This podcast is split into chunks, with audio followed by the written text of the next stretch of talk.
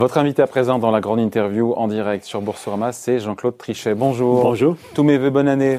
Très très bonne année. Merci d'être là avec nous. Bon, dans quel état d'esprit vous êtes aujourd'hui? Quelle est votre grille de lecture? Parce que on est optimiste parce qu'il y a ces vaccins qui sont là, ces campagnes de vaccination. Après, on, discutera effectivement de, leur vitesse, mais et puis il y a ce variant, ce variant euh, du, du, virus qui est quatre fois plus contagieux. On voit le Royaume-Uni qui se reconfine une troisième fois. On voit l'Allemagne qui prolonge ses mesures de restriction jusqu'à la jusqu'à la fin janvier, comme des fermetures des, des écoles, euh, la fermeture des commerces non essentiels.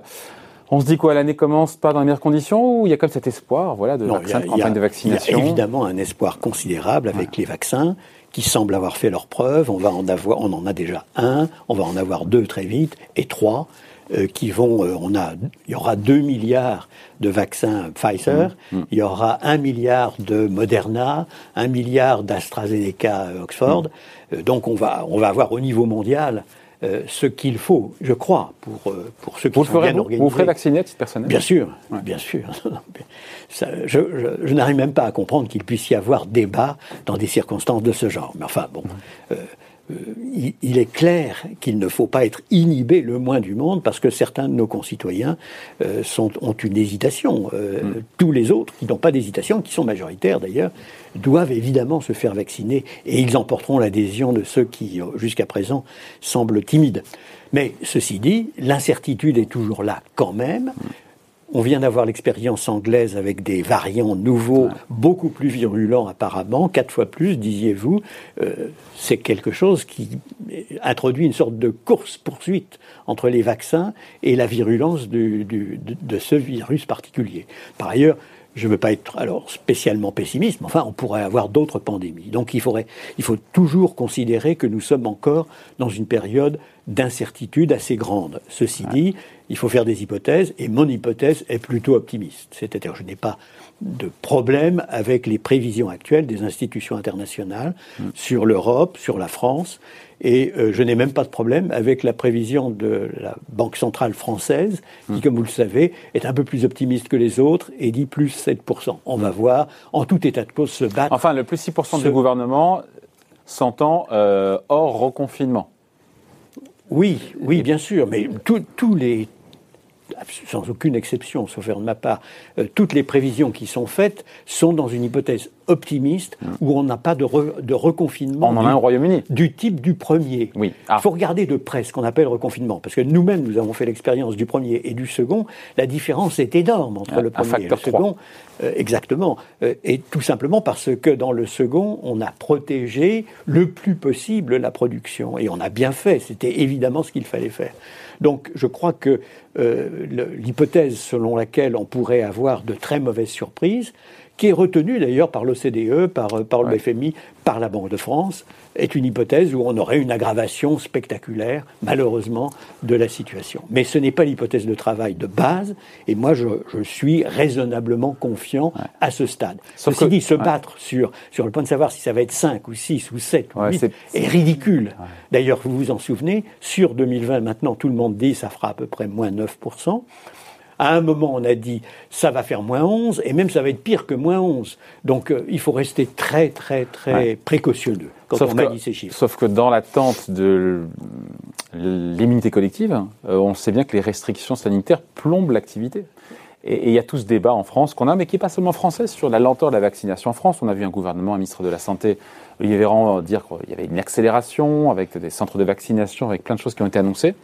Mais euh, cette lenteur, est-ce que, au-delà du, du, cas français, ça met en, danger la reprise économique? D'ailleurs, on a Geoffroy Roux de Bézieux euh, ce matin, qui, un langage en général assez policier, qui a dit clairement que le gouvernement s'était planté sur la campagne de vaccination pour l'instant euh, euh, en France.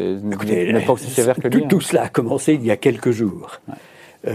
dans un pays qui est très bien géré, qui s'appelle les Pays-Bas et qui est plutôt exemplaire dans la plupart des domaines. Ils n'ont même pas commencé encore, ce faire de ma part, la campagne de vaccination. Dans deux jours. Oui. Donc, donc euh, à ma connaissance, euh, le, peuple néerlandais ne dit pas nous sommes gouvernés par des incapables, on n'a pas encore commencé la vaccination. Donc je crois qu'il faut être raison gardée. Euh, je suis convaincu. C'est vrai qu'on a fait quelques milliers, quand d'autres en étaient en centaines de milliers, et l'Allemagne a fait 250 000, les Anglais 1 million, et nous quelques milliers. Oui, bon. et, et certains zéro. Et certains zéros dont on ne parle jamais, ce qui est normal d'ailleurs parce que ça ne fait pas vraiment une nouvelle. Donc je, crois euh, fondamentalement euh, que euh, nous allons faire ce qu'il faut faire. Ça va absolument de soi. Il y a peut-être une certaine inhibition à cause, si vous voulez, cette culture protestataire française qui s'exprime absolument dans tous les domaines est catastrophique dans le domaine des vaccins. il est absurde que nous soyons l'un des pays qui est le plus hostile aux vaccins, et, je suis sûr que ça ne durera pas, parce que l'évidence est qu'il faut évidemment se doter de cette immunité collective. D'ailleurs, la Banque mondiale, et nous allons le faire. D'ailleurs, la, Banque mondiale rappelle que c'est le succès de ces campagnes de vaccination qui conditionnent la reprise économique mondiale. Non, mais ça paraît évident, mais je trouve que ça bien quand même de le dire, parce que euh, si on vaccine plus vite, on repart plus vite. Évidemment. Non, mais, euh, Évidemment, il n'y a pas l'ombre d'un doute. Bah, chez certains, il y a l'ombre d'un doute. Non, non, non, non. Enfin, je pense certainement pas dans une majorité de notre population. Une minorité très forte ah, et très véhémente et très vocale euh, dans ce domaine comme dans d'autres, si vous voulez, nous donne euh, de mauvaises recommandations. Mais euh, bien entendu, il faut que le pays fasse ce qu'il faut faire hmm. et ce que feront tous les pays du monde, sans exception. Encore une fois, j'ai pas envie de verser dans le catastrophisme, mais si on se dit que la situation sanitaire reste plus longtemps que prévu à cause du variant compliqué, que les campagnes de vaccination globale, parce que les doses n'arrivent pas, etc., restent plus lentes que prévu, il y a quand même cette hypothèse de croissance molle sur 2021 et voilà, et on a fait moins 10 euh, en 2020 et on fait pas plus 6, plus 7, on fait un plus 2, plus 3. Encore une fois, c'est sombre, mais c'est quand même c'est pas c'est rien n'est exclu. Voilà. Mais euh, ça n'a pas de ça n'a pas d'intérêt, si vous voulez. Ce qu'il faut faire, c'est faire tout ce qu'on peut pour effectivement rattraper, parce que même dans l'hypothèse optimiste, de la Banque de France, mettons, qui est un peu plus optimiste que l'hypothèse du gouvernement et qui est euh, euh, un peu plus optimiste aussi d'ailleurs que les institutions financières internationales, on ne rattrape le niveau de fin 2009, de 2019 qu'au milieu de l'année 2022. vous vous rendez compte Au mieux, au mieux. Non, pas au mieux. C'est dans cette hypothèse, au milieu de 2022. Ça veut dire qu'on a deux ans et demi avant d'arriver à rattraper le niveau qu'on avait fin 2019. Donc, Sans prendre en compte ce qu'on a, ce qu'on a pas eu de croissance pendant ces deux années et demie. Hein. Exactement. Ne disons pas euh, que euh, nous sommes là dans une hypothèse ultra optimiste. Hum. Nous sommes dans une hypothèse qui, je l'espère, sera considéré comme étant raisonnable, sera hmm. avéré quand on fera tous les calculs, mais qui nous laisse effectivement, avec deux années et demie de stagnation, hmm. une perte considérable de production euh, sur hmm. ces deux années et demie-là. Dans ces projections des grands instituts, il n'y avait pas le variant non plus. Hein. Oui, non, en effet, ah. en effet, mais, mais, non, mais tous les grands instituts ont aussi une hypothèse négative. Oui, et qui n'est pas, qui est pas réjouissante. Hein. Qui n'est pas réjouissante du tout, bien entendu. Aucune, aucun projectionniste, si je puis dire, raisonnable, ne doit euh, omettre de dire il y a une possibilité, une grande incertitude, nous pouvons avoir de très mauvaises surprises. Ce qui doit nous rendre d'autant plus attentifs à faire tout ce qu'il faut, dans le domaine sanitaire comme dans les autres, pour que nous nous adaptions le mieux possible disons, à la nouvelle économie de l'après-pandémie, parce qu'il y aura quand même, heureusement, une après-pandémie, et, c'est ça qu'il ne faut pas rater. Et dans cette économie de l'après-pandémie, il y aura beaucoup, beaucoup plus de de dette. Ça, c'est une certitude. Dette publique, dette privée. Dette nécessaire pour éviter une dépression encore plus forte que ce qu'on a vécu. Mais est-ce que tout ça ne fragilise pas, on se positionne un peu dans l'après, ça ne fragilise pas la, stabilité financière du, monde? Est-ce que cette montagne de dette vous effraie ou on se dit non, bah, tant que les banques centrales sont à la manœuvre dans la coulisse, et eh ben, finalement on peut dormir tranquille? Sur les dettes, il y, a deux choses. Hein. Euh, tous les pays du monde ont à faire face à la pandémie il y a ceux qui ont les moyens, les pays avancés généralement, et qui effectivement ont mis des efforts énormes pour combattre la pandémie. C'est le cas des Européens, c'est le cas des Américains, 20 points de PIB. des Japonais. C'est gigantesque. Et c'est le cas général, si je puis dire. Donc cette bosse, en quelque sorte, d'endettement dû à la pandémie s'ajoute aux endettements antérieurs. Et euh, c'est quelque chose qui repose très largement sur le fait que le reste du monde, l'ensemble des épargnants, des, investisseurs, acceptent de financer les pays avancés. Ah, des les, pays, les pays moins avancés, les pays en situation beaucoup plus difficile, les pays en développement n'ont pas ces moyens-là. Donc eux se battent contre la pandémie de manière beaucoup plus fragile et précaire. Et donc on a un problème au niveau mondial qui est énorme, qui est très souligné par le FMI à juste titre et par la Banque mondiale, qui est celui des plus pauvres, des plus démunis au niveau mondial. Et là, euh, c'est un énorme problème qu'il faut traiter. Il faut voir le problème de la dette de ces pays, parce que eux ne peuvent pas emprunter euh, indéfiniment sans problème, comme c'est le cas des pays avancés. Ils ont des problèmes dès aujourd'hui, et il faut prévoir mm. comment les aider, notamment par euh, une allocation de droits de tirage spéciaux par le FMI. Enfin, il y a, il y a beaucoup de propositions qui sont faites dans ce domaine. Pour les pays avancés, ah, pour le moment, ils ont les moyens. Parce que les banques centrales sont là. Euh, parce que l'ensemble, disons, des épargnants, des investisseurs. Je ne sais plus quelle banque a montré que et les banques centrales, 70% de la dette publique française émise cette année avait été achetée par, la, la BCE. C'est vrai, mais la proportion d'ensemble, disons, des dettes qui sont détenues par les banques centrales, par la Banque centrale européenne en tout cas, reste, disons, entre 25 et 30% sur l'encours total de dette. C'est mm. l'encours total de dette qu'il faut prendre en compte. On m'a dit donc fin 2021, on serait à 50%. Simplement pour vous. Non, non, non, non, sûrement pas. Non. Que la BCE détiendrait 50% des dettes euh, publiques européennes Non, non, pas du tout. Pas, du tout. Ça, c'est une. Non, non, c'est complètement faux. D'accord, bah, je pose la question. Absolument faux. En revanche, euh, au Japon et aux États-Unis, on est déjà au niveau de 45%, et même peut-être plus de 45% maintenant, euh, donc dans, deux pays avancés très importants, dans lesquels les banques centrales ont aussi l'équivalent des, fameux QI. Mais tout cela étant dit, les banques centrales ne font cela que parce qu'il y a toujours des problèmes très sérieux de politique monétaire. Elles ne font pas ça pour rendre service au gouvernement. Et vous, à mon avis, vous étonneriez beaucoup la Banque centrale américaine et certainement la Banque centrale européenne en disant vous faites tout ça pour aider les gouvernements. C'est une interprétation qui est donnée par beaucoup d'économistes. À mon avis, elle est fausse. Et euh, il est dangereux qu'elle soit fausse, parce qu'elle conduit à penser qu'on n'aura aucun problème, jamais aucun problème. Mais il y a un moment ou un autre, on aura en effet des conditions monétaires heureusement différentes, des croissances supérieures, une croissance des productivités supérieure, et bien entendu, on aura aussi à ce moment-là une inflation supérieure, et donc on aura ah, mais c'est là où ce stock de dette colossal peut poser problème, quand il faudra le refinancer. De toute manière, un stock de dette colossal pose problème et posera problème. Mais pas principalement, bien, ce n'est pas ce que j'entends le plus souvent. On dit tout ça, euh, il n'y a aucun problème. Euh, ça, c'est la première thèse. Hein. Euh, les banques centrales sont toujours là pour financer. Elles le sont aujourd'hui. Et les, elles ne le sont pas pour financer les États. Elles le sont pour faire en sorte que le niveau de stabilité des prix, qui est l'objectif, c'est-à-dire autour de 2%, soit atteint. Soit atteint. C'est ça la raison profonde, principale. Oublier cette raison, c'est se, préparer, disons, de mauvaises surprises à l'avenir.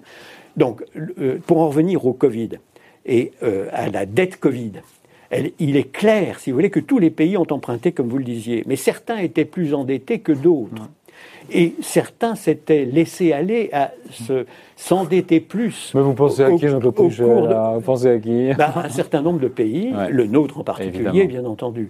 Et ça, c'est pas une question de qui est au, pouvoir, si vous voulez. C'est le, pays tout entier disons, de la crise précédente, depuis 2007.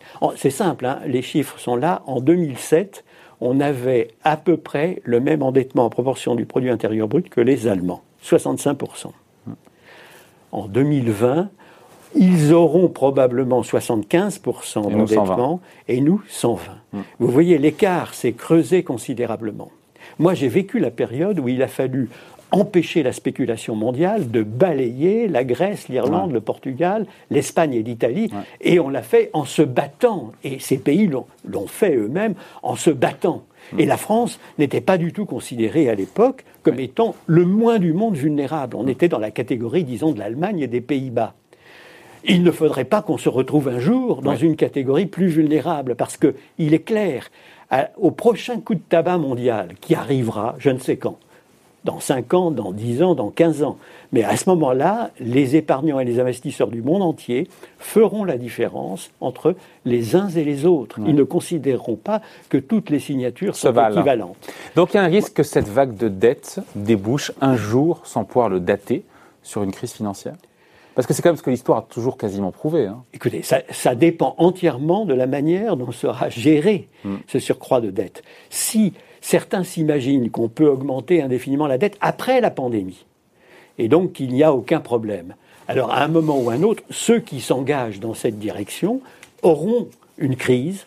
Ce ne sera pas nécessairement une crise mondiale généralisée, mais ce sera la crise de ceux qui auront été vulnérables ou très vulnérables dans ces circonstances-là. Si l'ensemble des pays comprennent que pour sécuriser en quelque sorte leur propre crédibilité, il faut que leur proportion de dette, la, dette en proportion du produit intérieur brut, en cours de dette en proportion du produit intérieur brut, diminue, même légèrement, hmm. année après année, grâce à leur bonne gestion, grâce à la croissance, grâce, je l'espère, au fait qu'on n'aura pas besoin d'avoir des taux d'intérêt élevés parce qu'on aura un bon équilibre d'ensemble, si vous voulez, aux yeux des banques centrales. À ce moment-là, on rassure l'ensemble disons, des épargnants, des investisseurs, de l'ensemble de ceux qui font l'économie mondiale, et on peut digérer progressivement une situation anormale. C'est une question de, dérivée, si je puis dire. Dérivée seconde même. Ou bien la enfin, non, la dérivée première euh, suffit. Euh, elle suffirait. Elle suffirait. Il faut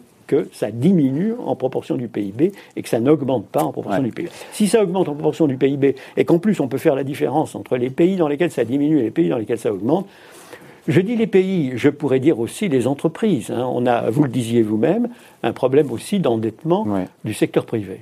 Euh, la dernière lettre euh, du gouverneur de la Banque de France est très très claire dans ce domaine et j'en recommande la lecture, à la fois sur l'endettement public et sur l'endettement privé. Mm. Il faut, on ne peut pas se permettre d'être complaisant après la pandémie. Ceci dit, dans la pandémie, il faut faire ce qu'il faut faire. Et de ce point de vue-là, la plupart des pays font les choses qu'il faut faire avec leurs propres moyens qui sont euh, différents, mais au total, c'est bien. Il y a un pays qu'on n'a pas évoqué, ce sont les, États-Unis. Et Joe Biden, qui peut-être en passe, alors on vit en direct, hein, de remporter pour le coup le, euh, la majorité au Sénat américain. Est-ce que d'un point de vue économique, c'est une bonne nouvelle euh, que le Congrès soit acquis donc, au, président, au nouveau président américain, parce que ça veut dire plus de soutien budgétaire pour le coup à l'économie, puisqu'il aurait les mains, les coudées franches écoutez, on, va voir. Euh, les États-Unis ont, fait, ont déjà des efforts énormes avec le président Trump. Et l'une des caractéristiques de Trump était qu'il avait beaucoup de négligence à l'égard euh, de, l'ensemble des dépenses, aux grandes dames d'ailleurs des républicains, parce que ce n'était pas du tout la politique traditionnelle des républicains. Donc on va voir ce qu'il en est. Je, pense que Biden va euh, être aussi, je dirais, raisonnable que possible et qu'il vaut mieux, en effet, au total, qu'il n'est pas contre lui le Congrès, mais qu'il est avec lui le Congrès. Donc on va voir. De toute manière, ça, sera très juste, si j'ai bien compris, parce qu'il est probable qu'on aura un 50-50. Bah, ça sera vice-présidente Donc c'est la vice-présidente, oui, qui a le casting vote, mais euh, il y a quand même euh, des, euh, comment dirais-je, des républicains qui sont plus proches du centre et des démocrates. Il y a des démocrates, qui sont, plus proches du centre droit. Le centre gauche, centre droit aura en réalité probablement non seulement son mot à dire, mais le vrai casting vote sera un vote, à mon avis, centriste, centre-gauche, hmm. centre-droit, républicain. C'était pas le scénario privilégié des marchés qui misaient plutôt sur justement euh, un congrès qui soit plutôt euh, bah, pour, aux républicains et finalement d'avoir les ne pas avoir dans le programme de Biden les, hausses d'impôts, mais avoir les, dépenses. Les, marchés, euh, enfin d'abord les marchés, ça ne veut rien dire du tout, premièrement. Et deuxièmement, je crois qu'ils ont plutôt bien accueilli les premières nouvelles que, l'on peut avoir sur la Géorgie. Donc au total, je ne crois pas du tout qu'il faille interpréter ça en termes, en termes de marché. Je pense que euh, Trump avait euh, la caractéristique d'être extrêmement imprévisible, extraordinairement erratique. Euh, on a maintenant un gouvernement beaucoup plus hmm. classique de ce point de vue. prévisible. Relativement prévisible. Alors, euh, le, problème sera que certaines promesses ont été faites qu'il faudra en effet appliquer. Il pourra les appliquer avec, euh, avec le, Sénat tel qu'il se dessine. Et donc, d'un point de vue économique, c'est positif? Écoutez, euh, au total, moi je vais vous dire, les, États-Unis, c'est très différent de l'Europe. Hein. Je, regardais novembre et décembre. En novembre et décembre, quand vous regardez les indicateurs euh, des, des directeurs d'achat, vous savez, les, PMI, PMI, comme vous dites, on, on voit que les États-Unis ont été en pleine expansion en novembre et décembre en dépit du fait qu'il y avait une polémique épouvantable sur euh, euh, l'ensemble, disons, euh, de la gestion du Covid par le président, des polémiques entre républicains et démocrates. à, les entendre, si vous voulez, c'était pire que partout ailleurs. Et la croissance est flagrante, selon l'indice PMI. en, Europe, on a été dans la zone euro en stagnation en décembre et on était en décroissance en novembre. Donc deux périodes une période dans laquelle les États-Unis disent ça va extrêmement mal chez nous, et où la croissance est là de manière mmh. flagrante. Donc on, est en présence d'un système très très décentralisé, beaucoup plus reposant beaucoup plus sur l'initiative privée que le nôtre. Et au total, je ne m'en fais pas, si vous voulez, pour l'économie américaine. Simplement, il faudra un jour ou l'autre qu'elle sache que le reste du monde ne peut pas la financer indéfiniment. Euh, autre sujet à voir avec vous, euh, les banques européennes. On a vu la BCE en fin d'année dire oui aux banques pour qu'elles versent de nouveau euh, des dividendes sur 2021, mais sous condition. On l'avait évoqué ici, 15% des, de leurs bénéfices cumulés sur deux exercices 2019 et 2020. Est-ce que la BCE a raison de lâcher du lest ou est-ce que aussi vous comprenez que ça puisse passer mal dans l'opinion de dire voilà c'est la crise, on est en crise sanitaire, l'économie souffre et on verse des dividendes aux actionnaires des banques? D'abord, euh, on est dans, une économie de marché, donc il mm. faut que l'économie de marché fonctionne. Euh, à partir du moment où on a les autres banques dans le monde qui n'ont pas cette contrainte-là, mm. effectivement, et notamment les américaines, hein, n'oublions pas que nous sommes des nains en matière financière, en matière de banques commerciales et banques d'investissement, des nains par rapport aux Américains et aux Chinois. Nous, n'existons pratiquement pas. nous, avons une seule banque euh, qui est dans les dix premières mondiales. Vous voyez, euh, c'est complètement dominé par Américains 5, euh, Chinois 4 ou, inversement. Mm. Donc, le fait d'avoir, du point de vue de la capitalisation des banques, un handicap que n'ont pas les Américains en particulier. C'était bien de lever un, peu. C'est un énorme problème. Donc je crois que la Banque centrale a eu raison de faire ce qu'elle a fait. Elle ne le fait pas sans conditions. Elle a été claire dans ses conditions. Et je pense, encore une fois, que c'est une décision qui est convenable. Bon. Euh, dernier sujet à, évoquer avec vous. Le Bitcoin. Euh, le Bitcoin, on a parlé hier. On a, je suis parti en vacances, on était à 20 000 dollars. En rentrant, on est à 30 000. Euh, on a comme la très sérieuse banque américaine, JP Morgan, c'est pas n'importe qui, on parlait des grandes banques américaines, qui nous dit potentiellement 150 000 dollars, c'est tombé là hier, 150 000 dollars sur le Bitcoin, s'il parvient à s'imposer comme valeur refuge. Il y, a, une condition, euh, à, l'image de l'or. Euh, ça vous inspire quoi, encore une fois? Un peu, un peu une illustration emblématique d'une certaine folie contemporaine. Hein, le Bitcoin ne représente rien du tout, sinon son, comment dirais sa rareté. Et donc, il arrive à être un instrument spéculatif comme l'or, beaucoup plus évidemment que l'or, avec euh, des, bah, des montées et des descentes totalement vertigineuses. Il a, semble-t-il, l'ambition d'arriver à une capitalisation, entre guillemets, qui serait de l'ordre de grandeur de la capitalisation de l'or. Bref, tout ça pour un, un instrument qui n'est pas une monnaie, vous n'avez pas une monnaie lorsque euh, la conservation de la valeur est complètement oubliée. Hmm. Pour Aristote, une bonne monnaie, c'est une monnaie qui est un bon instrument de compte, un bon instrument d'échange et un bon instrument de conservation de la valeur. C'est ce que font toutes les banques centrales du monde. Elles essayent de faire en sorte qu'on ait confiance. Et là, la valeur, elle prend 30 dans la, journée, elle en perd 40, elle gagne 50. Là, là c'est de la spéculation absolument pure et de la spéculation pure qui est qui n'est fondée que sur le fait que les joueurs acceptent de jouer. Ils sont autour de leur table de monopoly virtuelle et ils trouvent particulièrement amusant de, de, s'amuser avec, ce, avec cet instrument. Donc pour moi, c'est gravissime. C'est un instrument qui est utilisé pour le financement du terrorisme, pour le crime organisé, pour toutes sortes d'opérations illégales. Je trouve incroyable qu'on ait laissé prospérer et croître des instruments de cette nature. Et ça, encore une fois, comme je le disais, illustration emblématique d'un monde qui devient à certains moments fou. Ouais.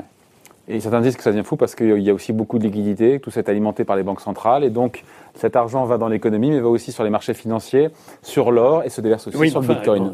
il y a eu, du point de vue de la réglementation, une complaisance à l'égard de la naissance de ces instruments, complaisance qui peut s'expliquer par euh, une culture, notamment la culture anglo-saxonne, qui consiste à dire bon, ben, il faut laisser euh, l'ensemble des, des, partenaires faire en sorte qu'ils essayent les nouvelles technologies. Et c'est vrai que derrière le Bitcoin, il y a une technologie qui est intéressante, qui est celle du blockchain, et qui peut être utilisée dans beaucoup d'autres domaines. Mais ça ne justifie pas le fait qu'on soit resté complètement interdit et silencieux devant une explosion euh, qui est profondément anormale, exclusivement en réalité spéculative et qui, encore une fois, favorise l'ensemble des activités illégales. C'est quelque chose d'invraisemblable.